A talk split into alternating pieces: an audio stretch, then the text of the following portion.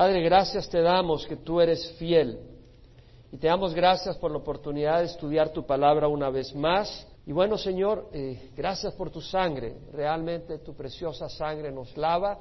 Y aquí estamos porque tú eres fiel, porque somos hechura tuya, creados en Cristo Jesús para hacer buenas obras, las cuales Dios preparó de antemano, para que anduviéramos en ellas. Y una buena obra ahora es escuchar tu palabra. Una buena obra es tener nuestros oídos atentos a lo que tú tienes que decir para edificar, fortalecer nuestro corazón, alimentar nuestras vidas. Te doy gracias por cada uno que está acá, Señor. Bendice a cada uno. Que nadie se vaya sin haber tenido un encuentro contigo, ser refrescado, fortalecido.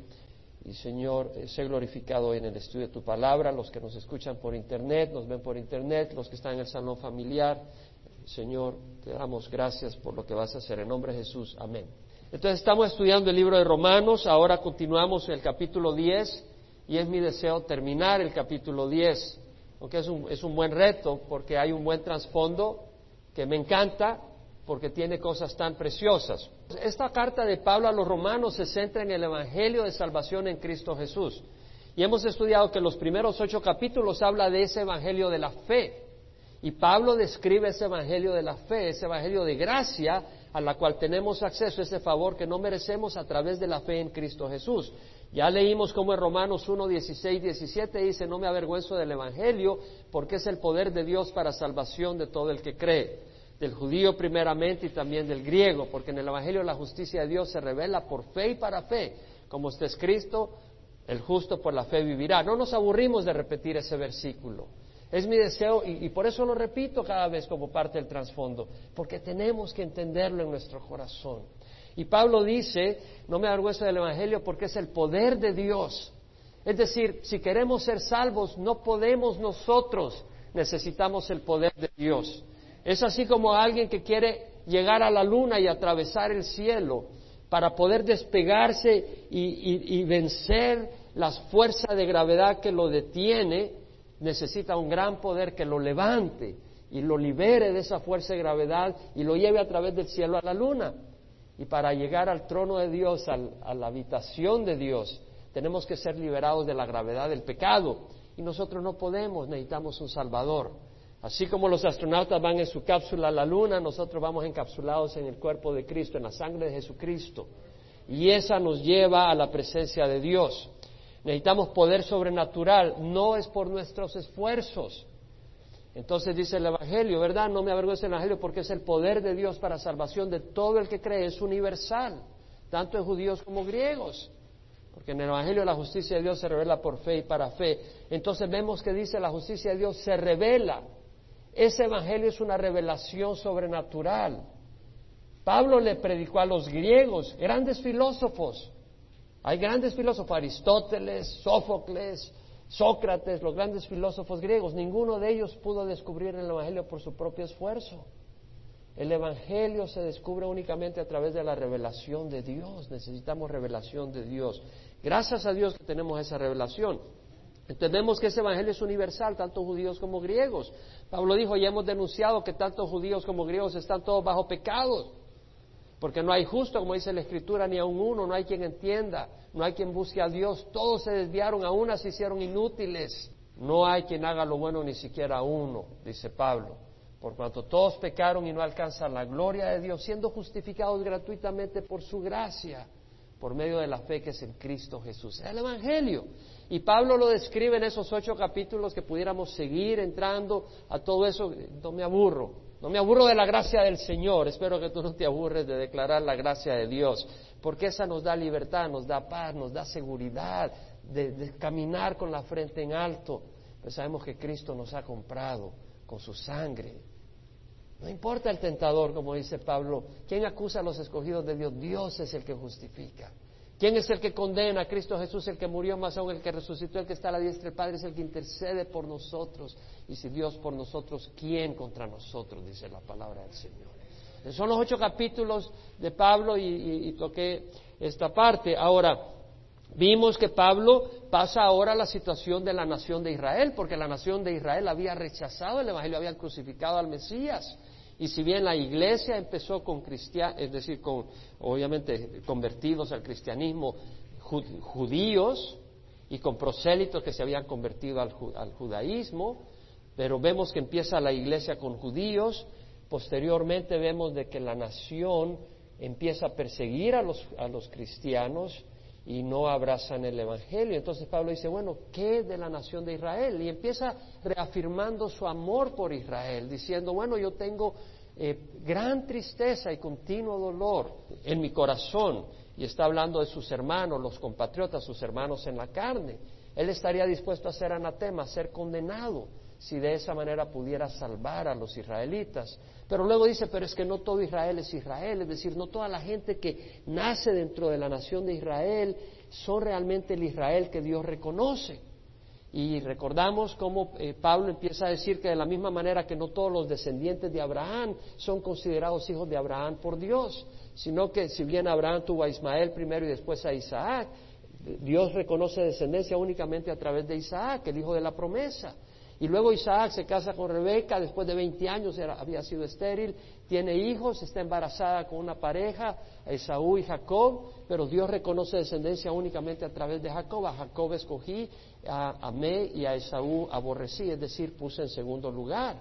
Entonces Pablo nos enseña de que así como hay un Israel elegido, que no todo Israel es Israel, de la misma manera como hubo hijos elegidos de Abraham, seleccionó a Isaac, seleccionó a Jacob, y ellos no hicieron nada para ser seleccionados.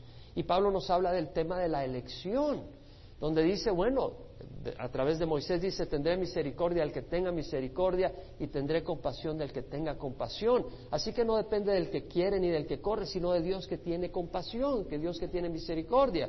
Es decir, Dios decide tener misericordia en algunos y no depende que yo quiera que Dios me dé misericordia, no depende que yo haga un esfuerzo para que Dios tenga misericordia sobre mí.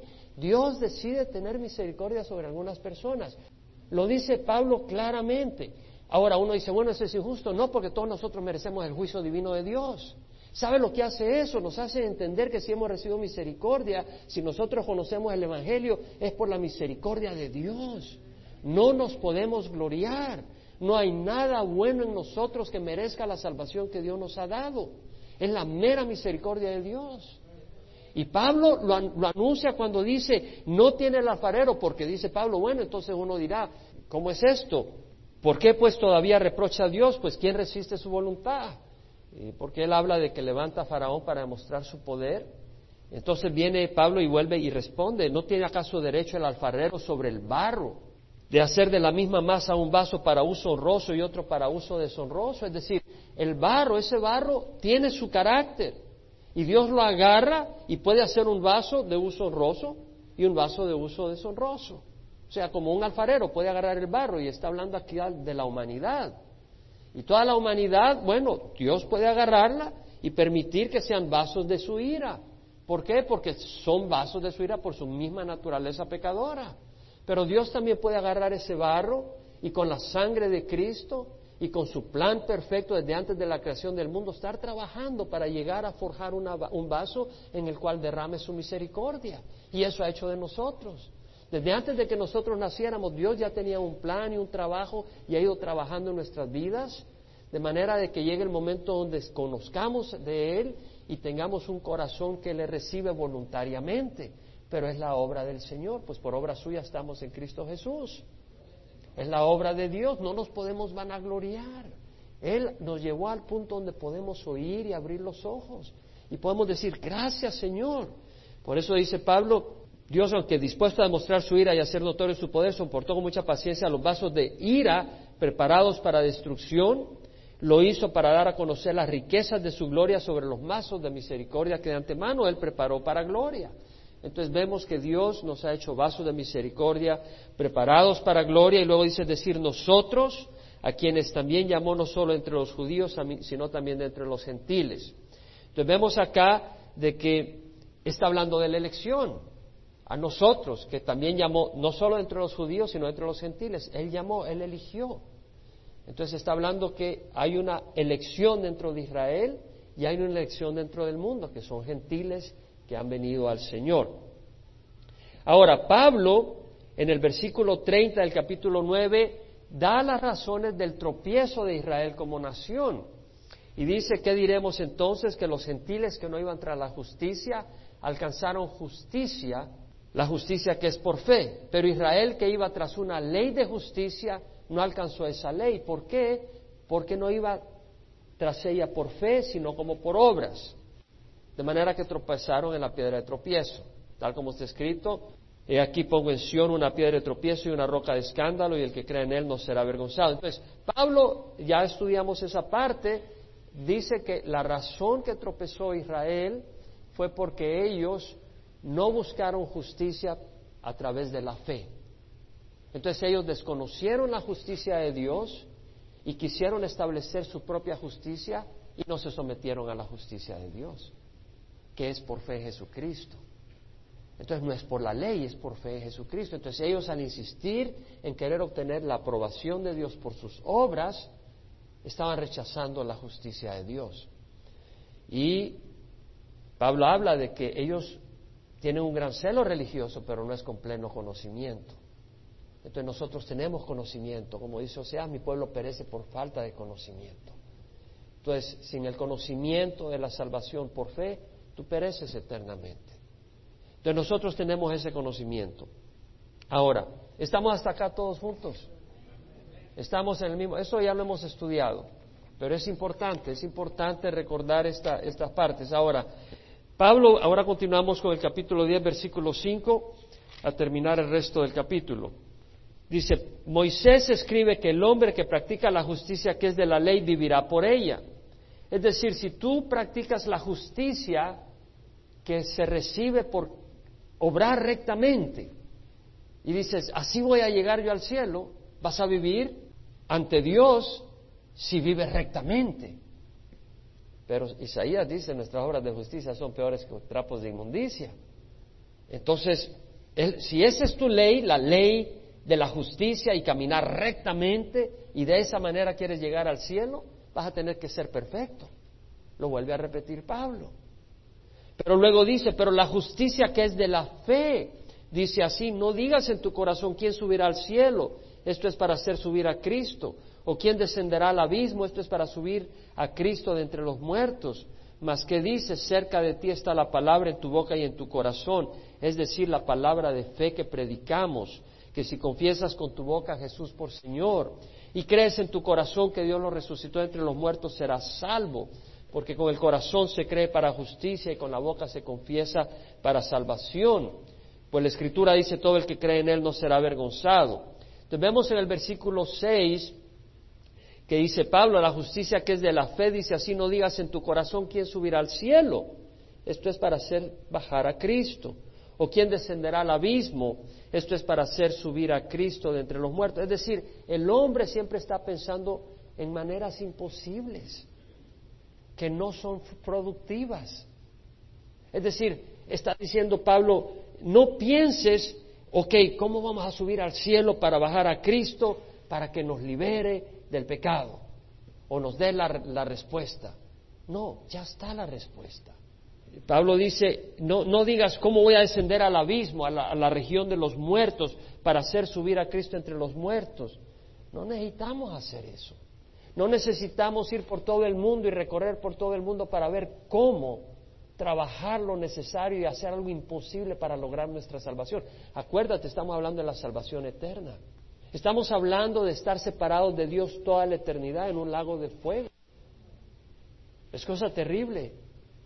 Veía el viernes en la noche, estábamos ahí asando una carnita y estaba ahí y veía unos carbones encendidos y fuego. Y pensé en el infierno se me vino a la mente el infierno. Dije, qué horrible va a ser el infierno. Estar toda la eternidad separado de Dios, sufriendo el juicio de Dios por una injusticia, por la, por la maldad de nuestro corazón.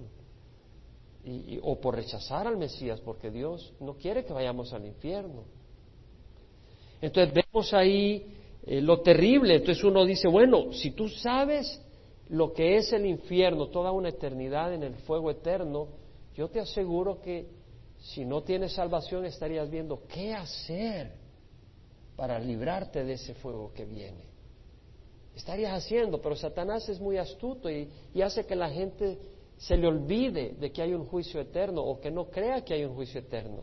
Entonces la gente está bien entretenida en cien mil cosas, que la casa, que la moda, que la ropa, que los tragos, que la muchacha, que la novia, que el novio, que van a ir a Cancún o aquí o allá, cualquier cosa.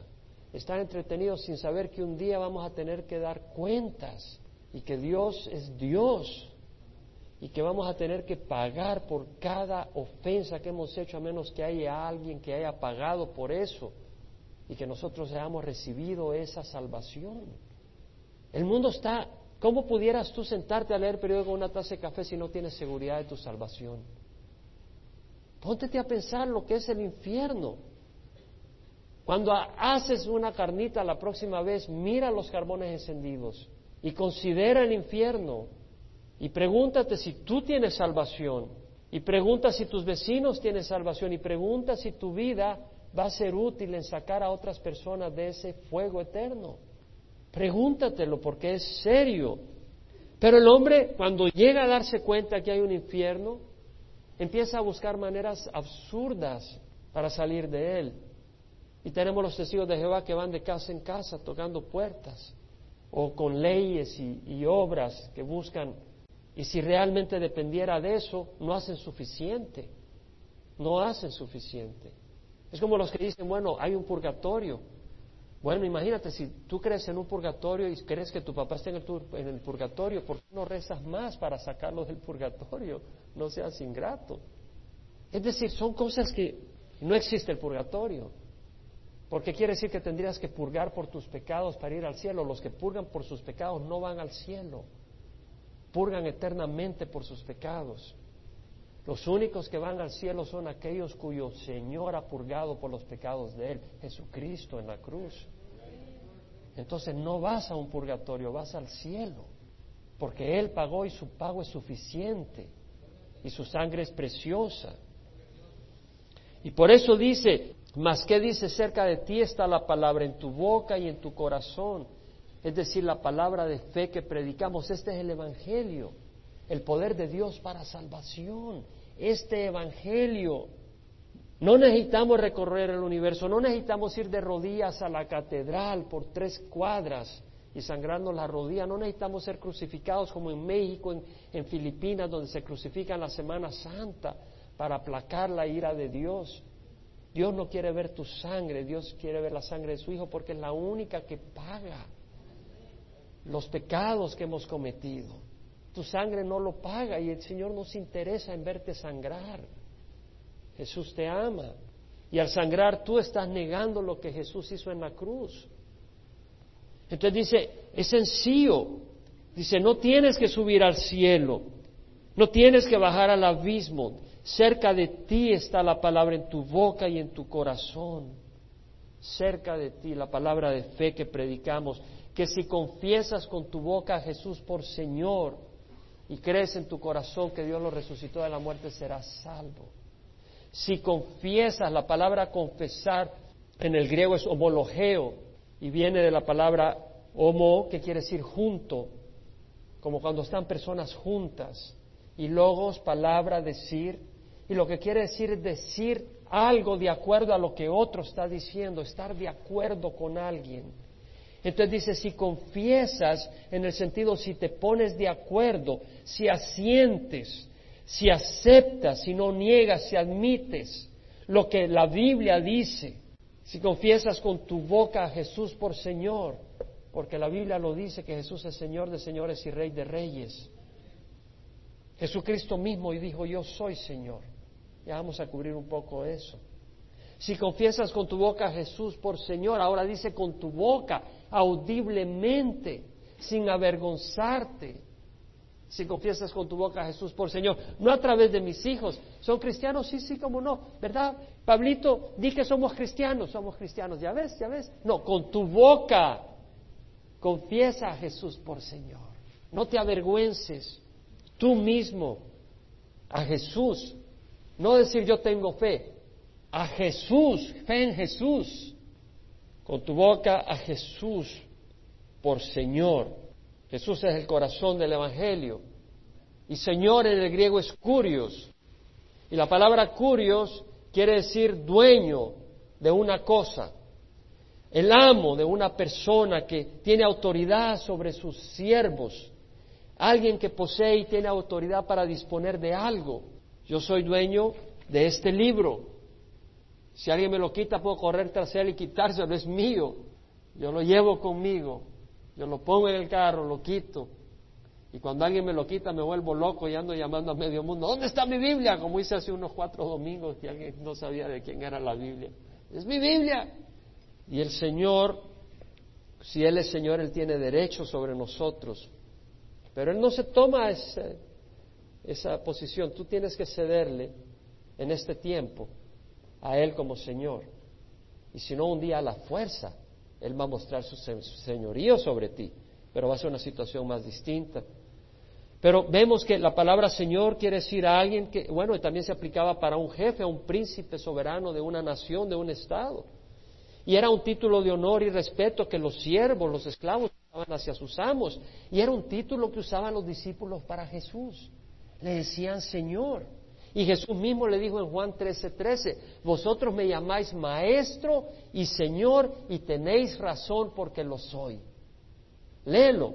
Juan 13:13, 13, Jesús le dijo, vosotros me llamáis maestro, y no solo dijo me llamáis maestro, y Señor, y tenéis razón porque lo soy.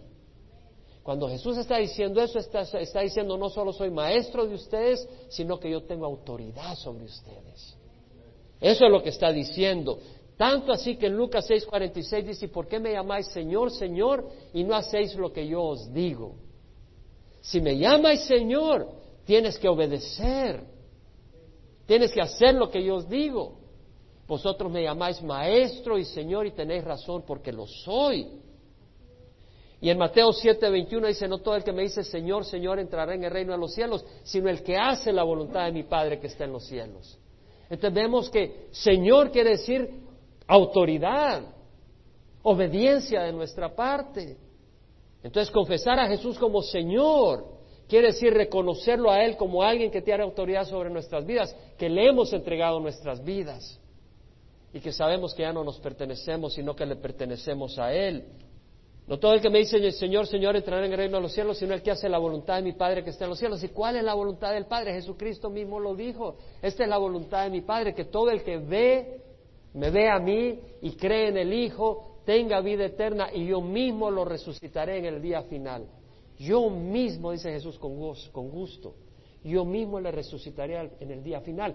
¿Cuál es la voluntad de mi Padre? Dice. Pablo es la voluntad de mi Padre, que todo el que vea al Hijo y cree en Él tenga vida eterna. Entonces la voluntad es que creamos en Él, creamos, confiemos en Él, creamos sus palabras. Y si creemos en Él, le vamos a dar nuestro corazón y vamos a seguirle, sabiendo que Él es el buen pastor, que Él no es el ladrón que viene para robar, matar y destruir, sino que es el buen pastor que da la vida por sus ovejas y que Él es vida, el camino, la verdad y la vida y que si venimos a Él, Él vino a darnos vida abundante. Vamos a creer esas cosas al creer en Él. De eso se trata, de hecho, después de la multiplicación de panes, algunos judíos se le acercaron a Jesús y le dijeron, ¿qué debemos de hacer para poner en práctica las obras de Dios? Y Jesús le dijo, esta es la obra de Dios, que, creas en aquel que el Padre ha enviado que creáis en el que Él ha enviado. Juan 6, 28 y 29. Esa es la obra de Dios, creer. Entonces aquellos que quieren ser aceptados por Dios no va a ser a través de nuestras obras, va a ser al creer en nuestro Señor Jesucristo. Si confiesas con tu boca a Jesús por Señor y crees en tu corazón que Dios lo resucitó entre los muertos, serás salvo. Tiene que creer que resucitó porque no vas a ser Señor alguien que está muerto, sino alguien que vive. Y debes de creer en tu corazón Ahora, algunas personas creen que Jesús es el Hijo de Dios, creen que hay que darle la vida a Dios, pero no quieren dársela, porque dicen, bueno, yo quiero saborear el mundo un poquito más. El problema es que es como el que está enfermo y dice, no, déjame, yo quiero saborear mi cáncer un tiempito más. Es absurdo. Si tú entiendes lo que es la salud de Dios, tú quieres disfrutar la salud de Dios. ¿Quién puede decir amén? Hemos estado estudiando Romanos y la libertad del cristiano del pecado. Amén o amén. Lo hemos experimentado. Yo espero que lo hayamos experimentado. Porque para eso vino el Señor, para liberarnos del pecado. No quiere decir que seamos perfectos, pero ya no somos esclavos del pecado. Y si hemos estado estudiando el libro de Romanos, sabemos que podemos ser liberados y somos liberados del pecado a través de la verdad. Jesús dijo, conoceréis la verdad y la verdad os hará libres. Qué bonito es saborear estar libre de los tentáculos del pecado. Qué hermoso tener esa bendición, ese gozo, esa esperanza, esa paz, esa armonía con Dios. Pero si tú crees y sabes que Jesús es el Hijo de Dios, pero dice, yo quiero saborear un poco más, yo me quiero revolcar en el, en el lodo un poco más, ten cuidado porque Dios puede endurecer tu corazón y después dejas de creer. Como leímos en Hebreos 3:15 varias ocasiones, si oís hoy su voz, no endurezcas vuestros corazones como en la provocación. No endurezcas tu corazón, entrégale tu corazón al Señor. Hay una promesa. Si confiesas con tu boca a Jesús por Señor y crees en tu corazón que Dios lo resucitó entre los muertos, serás salvo. Qué sencillo. No tienes que recorrer el mundo. Recibir al Señor con, fe como Salvador tuyo porque con el corazón se cree para justicia y con la boca se confiesa para salvación. Es decir, al creer, Dios te declara justo, así como lo hizo con Abraham. Después de la batalla que tuvo y donde fue a rescatar a Lot, se le aparece al Señor en visión y le dice, Abraham, yo soy un escudo para ti y tu recompensa será muy grande. Y Abraham le dice, pero Señor, ¿qué me darás? Yo estoy sin hijos y mi heredero es Eleazar de Damasco. Uno nacido de mi casa es mi heredero, no tengo descendencia. El Señor le dice, bien, y lo lleva afuera y mira las estrellas. Le dice, mira las estrellas de, la noche. Si las pudieras contar, así pudieras contar tu descendencia. Así será de amplia tu descendencia. Alguien nacido de, tu, de ti mismo será tu descendiente. Y Abraham creyó y dice la palabra que le fue contado por justicia. Simplemente creerle al Señor. Y porque Abraham le creía, caminaba en obediencia. Porque creía. Y eso es lo que quiere el Señor, que creamos en Él. De veras. Pero tú dices, yo creo en el Señor, pero luego haces lo que quieres. Eso es prueba que no crees. Si yo te digo, mira, si vas por esa puerta, por allá hay unos Doberman, se te van a tirar y te van a morder. Y tú dices, sí, sí, le creo, pastor, tiene razón. Y en vez de irte por aquí, sales por esa puerta me estás probando que no me estás creyendo. Y lo que dice, yo creo en Jesús, pero no lees ni siquiera la Biblia para saber lo que Jesús dice. Yo creo que la Biblia es la palabra de Dios y que ahí está la salvación. ¿Has leído lo que dice la Biblia? No, pero yo voy donde el cura, yo voy donde el pastor. ¿Has leído tú por tu cuenta para ver si es cierto? Si has creído, vas a buscar. Eso es tan importante. Con la boca se confiesa para salvación. ¿Qué quiere decir? que hay un fruto. Si realmente crees, hablas. Si yo creo que hay unos Doberman allá afuera, yo le digo, hermano, no salgan por ahí. Voy a hablar. Si tú crees que Jesús es la salvación, tú vas a decírselo a alguien. Tú lo vas a declarar. Y con, la, y con la boca se confiesa para salvación.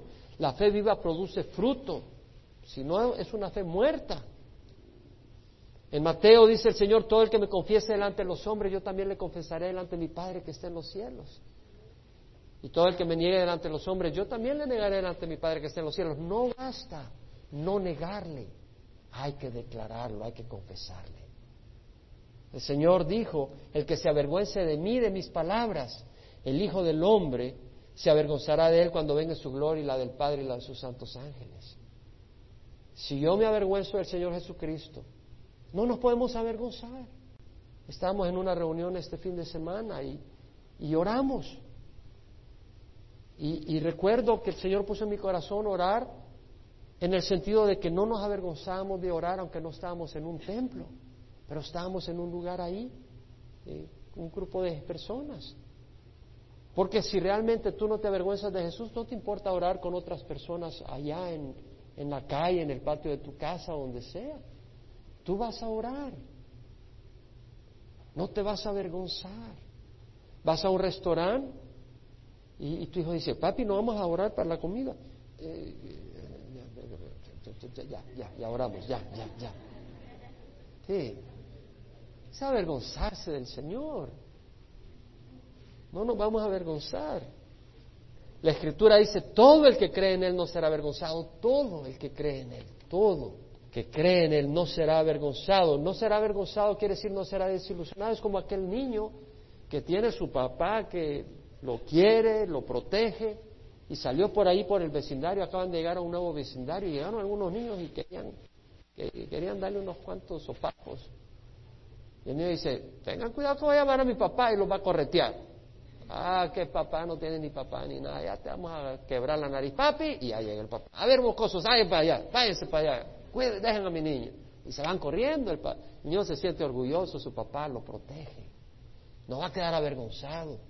Que dice, papi, papi, el papi ahí echándose una cerveza, y ay, que te golpeen. Entonces nosotros no vamos a quedar avergonzados. Es decir, eh, todo el que cree en Él no será avergonzado. Porque no hay distinción entre judío y griego, pues el mismo Señor es Señor de todos, abundando en riquezas para todos los que le invocan. No hay distinción. La palabra distinción es la misma palabra que habla de la distinción de sonidos en los instrumentos musicales. Un sonido suena así, otro sonido suena así. No, para el Señor es la misma tonada. Ya sea que seas judío, que seas griego, ya sea que vengas de la ley, que conozcas la ley de Dios, pero aún así no la cumples. O sea que seas griego lleno de ídolos y inmoralidad. Ya, aunque seas ateo, si vienes al Señor, si crees, serás salvo. No hay distinción entre judío y griego, pues el mismo Señor es Señor de todos, abundando en riqueza para todos los que le invocan, es Señor de todos. O sea, lo que está diciendo es que el Señor no solo tiene autoridad sobre nosotros, pero un Señor que tenía esclavos les alimentaba y los cuidaba porque eran su posesión. Pero nuestro Señor es un precioso amo que nos convierte en sus amigos y en sus hijos. Si ya nos llamo siervos porque un siervo no sabe lo que hace su Señor, pero llamo mis amigos porque se ha dado a conocer todo lo que he recibido. Veamos la diferencia es un lindo amo. Entonces dice, el Señor es Señor de todos, tener esa cobertura, esa protección. Sí, tú le has dado tu vida, pero ahora tu vida está en las manos de Él. Mis ovejas escuchan mi voz, yo las conozco, ellas me siguen, yo les doy vida eterna y nadie las arrebatará de mi mano. Mi Padre que me las dio es mayor que todos y nadie las arrebatará de la mano de mi Padre. Mi Padre que me las dio, vemos la elección.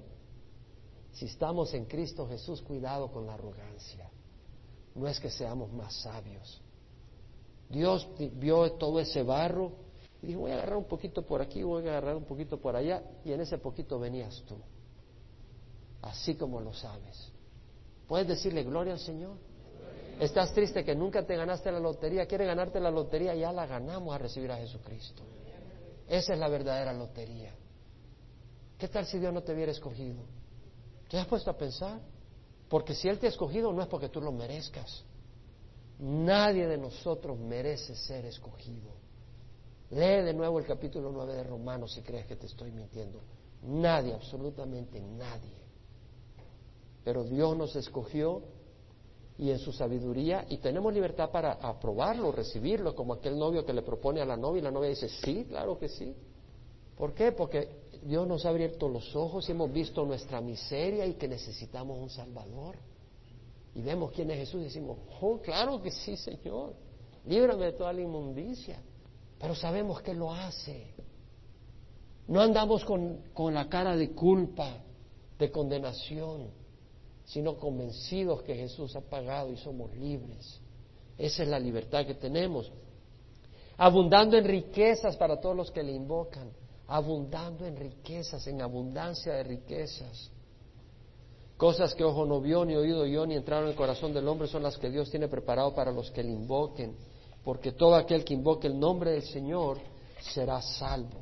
Vea bien, el que invoque el nombre del Señor, no el que invoque a la Virgen María, no que invoque a Pedro, a Juan, no que invoque a Juan Pablo II o a Pío XII o a Chuck Smith, el que invoque el nombre del Señor será salvo. No hay otro nombre bajo el cielo dado a los hombres bajo el cual hemos de ser salvos. En ningún otro hay salvación, dice la palabra, porque no hay otro nombre bajo el cielo dado a los hombres en el cual podamos ser salvos. Esa es la promesa de Dios. ¿Quieres confiar en tus esfuerzos o quieres confiar en la sangre de Jesucristo? Y si reconocemos que somos salvos por la misericordia de Dios, ¿qué vamos a hacer con ese Evangelio? Y es a eso donde pasa Pablo en los versículos 14, 15. ¿Cómo pues invocarán a aquel en quien no han creído? Depende de creer en Jesucristo. ¿Cómo invocarán, dice Pablo? Pues aquel en quien no han creído. ¿Y cómo creerán en aquel de quien no han oído? ¿Y cómo oirán sin haber quien les predique? ¿Y cómo predicarán si no les son enviados? Tal como está escrito, cuán hermosos son los pies de los que anuncian el Evangelio del bien. Pero mira lo que dice, ¿cómo invocarán a aquel en quien no han creído? Es decir, el poder invocar el nombre de Jesús es clave para ser salvo y si no lo invocas no hay salvación. Pero ¿cómo invocarán a aquel en quien no han creído? ¿Cómo creerán en aquel en quien no han oído? ¿Y cómo irán sin haber quien les predique? Y la palabra eh, predicar acá es el queruso, que quiere decir proclamar como heraldo, como un mensajero del rey que va a una vía y proclama un edicto, algo importante, hay una seriedad en esto, hay una formalidad, hay una gravedad, es algo importante. Es necesario que entendamos que el Evangelio es algo serio. A través de él hay vida o hay condenación para el que lo rechaza. Es serio. Tal como está escrito, cuán hermosos son los pies de los que anuncian el Evangelio del bien. La palabra anuncia el Evangelio es el evangelizo, que quiere decir el mensajero, el que, el que lleva algo bueno, una buena noticia, algo bueno un mensaje que es bueno, pero luego añade otra palabra, el evangelizo, y luego lleva otra palabra que es el agatos, que quiere decir placentero, que causa gozo, excelente, maravilloso. Es decir, aquel que es un mensajero que lleva un mensaje bueno, que trae gozo, que es excelente, que trae alegría y regocijo. Cuán hermosos son los pies del que anuncia el Evangelio del bien. Qué hermoso poder llevar ese Evangelio.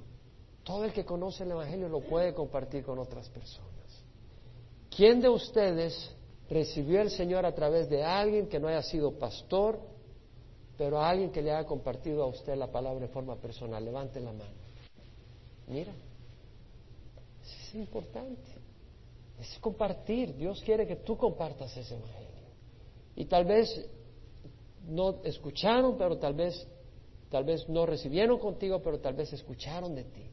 Y luego después recibieron en iglesia, como algunos lo hacen. Han oído, han escuchado. Y, bueno, cuando fuimos a, a Virú y a Trujillo, ya Tere había evangelizado a medio mundo, casi al alcalde de la ciudad ahí. Entonces cuando llegamos con Pancho, solo fue a recoger. Ya solo fue a recoger, ya estaban evangelizados. Ya habían algunos que habían recibido, pero fuimos a recoger más también. Entonces dice, sin embargo, no todos hicieron caso el Evangelio, porque Isaías dice, Señor, ¿quién ha creído a nuestro anuncio? No todos hicieron caso, es decir, no todos van a creer, pero eso no nos libra a nosotros de la responsabilidad de compartir con otros, porque algunos van a creer. Y qué bonito que los que crean, yo recuerdo en un viaje a Guatemala en el 86, recuerdo vívidamente compartir con este hombre, esposo de una mujer que era costurera, y compartir ahí, a los primeros diez minutos él me oía, pero con respeto, pero entré en el negocio de Dios y después de media hora recibí al Señor, literalmente recibí al Señor y vi que recibí al Señor. Y en un viaje posterior a Guatemala me contaron que a, a los seis meses murió, pero había ido al cielo, porque realmente se había convertido, literalmente. Hace una diferencia. Ahora, no todos van a oír. Hay gente que le he compartido y me cierran la puerta en la cara. ¿Qué van a hacer? Pero tú compartes porque qué gozo con aquellos que han recibido. Algunos de ustedes han recibido el Evangelio a través mía. Y qué gozo saber que han recibido al Señor. Ahora, dice la palabra, porque Isaías dice, Señor, ¿quién ha creído a nuestro anuncio? Así que la fe viene del oír y el oír por la palabra de Cristo. Es decir, vas a tener fe en Cristo cuando oigas de Cristo. La fe viene al oír, al oír ese mensaje, porque el Espíritu trabaja para que tú creas en ese mensaje. Y el oír por la palabra de Cristo, no cualquier palabra. La palabra de Cristo, no, no la psicología, no la filosofía, no lo que piensa Jaime. Por eso yo me preocupo de traer la palabra de Dios, no lo que yo pueda pensar. Dios sabe que nunca me quiero añadir ni una pizca de mí. Lo único que quiero es ver qué dice la palabra y compartir la palabra. Y algunos se aburren. y se van. Ah, lo siento, pero no vamos a cambiar. Vamos a compartir solo lo que dice la palabra. Y si eso te aburre, pues no te voy a dar otra cosa. Y sabemos que en otros lugares, y aún acá a muchos, eso no les aburre. Hay un hambre por esa palabra. Y eso es importante. Pero yo digo, ¿acaso nunca han oído ciertamente que sí, por toda la tierra ha salido su voz y hasta los confines del mundo su palabra? Está hablando de Israel. ¿Acaso Israel no ha oído?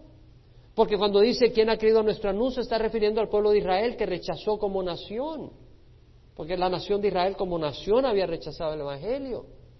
Pablo dice, bueno, si lo está rechazando no es porque no lo hayan oído, porque por todo el mundo salió su voz. Bueno, está usando el Salmo 19. Y el Salmo 19 está hablando de la creación, no necesariamente del Evangelio en el, contexto del Salmo 19, pero Pablo lo agarra y le da también un significado que va más allá del de la creación, lo aplica a que el Evangelio había salido por todo el mundo habitado, donde estaban los judíos, en el tiempo de Pablo. Y eso es muy importante entender que es cierto, porque en el tiempo de Pablo, acuérdese, número uno, cuando los judíos fueron al destierro en el año 586, en el año 722 antes de Cristo, 586 fueron llevados a la esclavitud y luego eh, se fueron de un lugar para otro y anduvieron por todos los lugares. Estos judíos venían a Jerusalén posteriormente cuando volvió el pueblo a, Israel, volvían a Jerusalén en el año 70, fueron llevados de nuevo al exilio pero en el tiempo de Pablo todavía no había ocurrido esto. Y los judíos que estaban en la diáspora, que habían estado distribuidos por todos lados, habían venido en la Pascua cuando Jesús fue sacrificado. Y el sacrificio de Jesucristo no fue en silencio, hubo un gran tumulto, hubo un gran eh, revuelo, hubo mucho problema, hubo crisis en toda la ciudad. Hubo turbas gritando que lo crucificaran y habían seguidores de Jesucristo que decían, pero si Él ha hecho milagros, Él es el Mesías, ¿por qué hacen esto? O sea, había testimonio ahí para los que habían ido a la Pascua y que luego regresaron y tenían un testimonio que dar y si eso no había sido suficiente, en Pentecostés, cuando nació la iglesia, el Espíritu Santo fue derramado, habían eh, judíos y prosélitos de todas partes del mundo habitado donde eh, estaban los judíos y ellos pudieron oír las predicaciones de Pedro y de los otros apóstoles y muchos fueron convertidos y muchos de ellos se regresaron a sus ciudades y llevaron el Evangelio. Y luego cuando vino la persecución contra los cristianos, ellos se fueron a Antioquía, y a otros lugares. Y luego Pablo en sus viajes misioneros anduvo por todas partes, de manera que el Evangelio se proclamó en todas partes. Pablo fue tremendamente efectivo para llevar el Evangelio. Si va a Hechos, capítulo 17, este es en el segundo viaje misionero de, Pablo, cuando va a Tesalónica, dice, después de pasar por Antípolis y Apolonia, llegaron a Tesalónica donde había una sinagoga de los judíos. Pablo iba primero a la sinagoga de los judíos. Y Pablo, según su costumbre, fue a ellos y por tres días de reposo discutió con ellos. Pablo discutía, según su costumbre, en las sinagogas. De manera que el Evangelio se llevaba a las sinagogas, a los judíos primero, explicando y presentando evidencia de que era necesario que el Cristo padeciera y resucitara entre los muertos, y diciendo este Jesús a quien yo os anuncio es el Cristo. Pablo tenía valentía, iba a las sinagogas donde les pegaban grandes palizas después.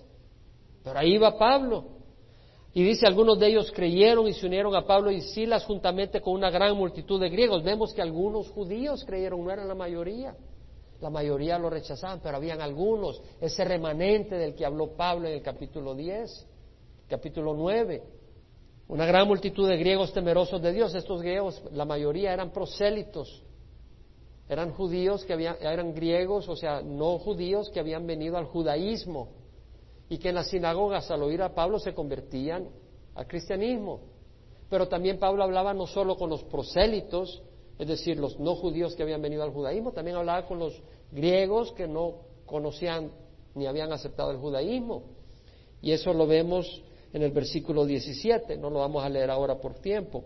Pero luego dice el versículo 5 que los judíos llenos de envidia llevaron algunos hombres malvados a la plaza pública, organizaron una turba y alborotaron la ciudad. Entonces, a donde iba Pablo había un gran alborote. Dios usaba eso, no porque a Dios le gustaba ver a Pablo golpeado, pero a través de esos alborotes todo el mundo sabía lo que estaba pasando. A través de esos alborotos, todo el mundo sabía que algo estaba pasando. Y se llevaba, bueno, ¿y qué pasó? Bueno, es que hay alguien que dice que hay un Salvador ahí, un rey, y que murió y resucitó. Ah, ¿cómo? ¿Cómo está eso? El Evangelio se predicó. dice que fueron y, asaltaron la casa de Jasón y al no encontrar a Pablo, arrastraron a Jasón y algunos de los hermanos ante las autoridades de la ciudad gritando, esos que han trastornado al mundo han venido acá también. Pablo había ido por todo el mundo trastornando a medio mundo. El Evangelio había ido por todas partes. Por eso dice Pablo mismo, de la boca de Pablo, dice ciertamente que sí, por toda la tierra salió su voz y hasta los confines del mundo sus palabras. El Evangelio había ido por todo el mundo donde habían judíos. Y añado, ¿acaso Israel no sabía en primer lugar? Moisés dice, yo os provocaré a celos con un pueblo que no es pueblo, con un pueblo sin entendimiento os provocaré a ira. Moisés dice, yo os es Dios a través de Moisés dice, yo os provocaré a celos con un pueblo que no es pueblo, con un pueblo sin entendimiento os provocaré a ira, y eso está en Deuteronomio 32, 21, donde Moisés dice, ellos me han provocado, Dios a través de Moisés, ellos me han provocado a celo con lo que no es Dios, me han irritado con sus ídolos, es decir, ellos han provocado celos con lo que no es Dios, con ídolos, está hablando de Israel en ese tiempo, el tiempo que Dios habla a través de Moisés. Me han provocado a celos con lo que no es Dios, me han provocado a ira con sus ídolos, me han irritado con sus ídolos. Entonces, así como ellos me han provocado a celos con lo que no es Dios y me han irritado con sus ídolos, yo los voy a provocar a celos con lo que no es un pueblo y los voy a irritar con un pueblo necio. Acuérdense que los judíos tenían la ley de Dios, la revelación de Dios, Israel, pero las naciones gentiles no tenían esa sabiduría eran necias y lo siguen siendo sin la ley de Dios. Entonces está hablando acá de que Dios los va a provocar a celos con los gentiles. A través de Moisés Dios ya estaba hablando de que iba a irritar al pueblo de Israel con otra nación. Los israelitas al leer esto deberían haber abierto los ojos y entender que estaba escrito que Dios iba a provocar celos e iba a irritar al pueblo de Israel con los gentiles. Si hubieran tenido los ojos abiertos y los oídos abiertos. Y luego dice Isaías, muy osado dice, fui hallado por los que no me buscaban, me manifesté a los que no preguntaban por mí. Una vez más vemos la elección de Dios. Fui hallado por los que no me buscaban. Me manifesté a los que no preguntaban por mí. Una vez más es algo que estaba profetizado en Isaías y en Isaías 65.1 dice la palabra, dije, heme aquí, heme aquí a una nación que no invocaba mi nombre. Vemos la elección de Dios, porque no estábamos buscando a Dios, fue Dios el que nos buscó. Vemos la elección de Dios. Y una vez más, el pueblo de Israel debería haber abierto los ojos y, tener el corazón abierto, entendiendo que eso estaba profetizado de que Dios había profetizado que los gentiles vendrían a la salvación. Pero en cuanto a Israel dice, todo el día he extendido mis manos a un pueblo desobediente y rebelde. Todo el día he extendido mis manos a un pueblo desobediente y rebelde. Qué triste. Dios extendiendo sus manos. Vamos a pararnos. Yo te invito a que cierres los ojos y tú, si estás viendo por internet, medites en la invitación que te voy a hacer o si estás en el salón familiar. Dios abunda en riquezas para todo el que invoca a Jesús por Señor. Y si tú nunca has recibido a Jesucristo como Señor de tu vida, ¿qué esperas? Recíbelo hoy. Él merece tu vida, porque Él dio su sangre por ti. Y si tú no quieres estar con Él, Él no te va a forzar. Pero solo hay dos lugares, o la presencia del Señor o la ausencia del Señor. Y la ausencia del Señor es un juicio eterno en el lago de fuego y de azufre. ¿Por qué? Porque nuestro carácter no tiene cabida, nuestra naturaleza pecadora, Dios en su reino que abarca todo no tiene lugar para nadie que tenga la naturaleza pecadora que nosotros tenemos. Los únicos que pueden tener acceso a Él son aquellos que son perfeccionados por Él. Y Él perfecciona solo aquellos que vienen a Él y dicen, heme aquí, Señor, perdóname, tómame tus manos, quiero seguirte, quiero obedecerte, quiero estar contigo. A esos Él toma y perdona sus pecados a través de su sangre en la cruz y luego nos perfecciona. El día que Él venga nos perfeccionará completamente. Y fuera de ese, de ese, del reino de Dios solo está el reino de la oscuridad. Y ahí van aquellos que han rechazado al Señor o aquellos que no le conocen. Y los que no le conocen, acuérdense, son barro que no merece ser un vaso de misericordia, porque la misericordia es algo que no se merece, es algo que se da voluntariamente, no porque haya que darlo, de parte de Dios.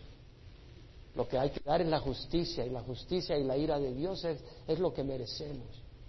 Entonces, si nosotros no recibimos el perdón del Señor, vamos a estar destinados al infierno eterno, no porque Dios no quiera, pero porque Dios extiende sus brazos a un pueblo rebelde y desobediente.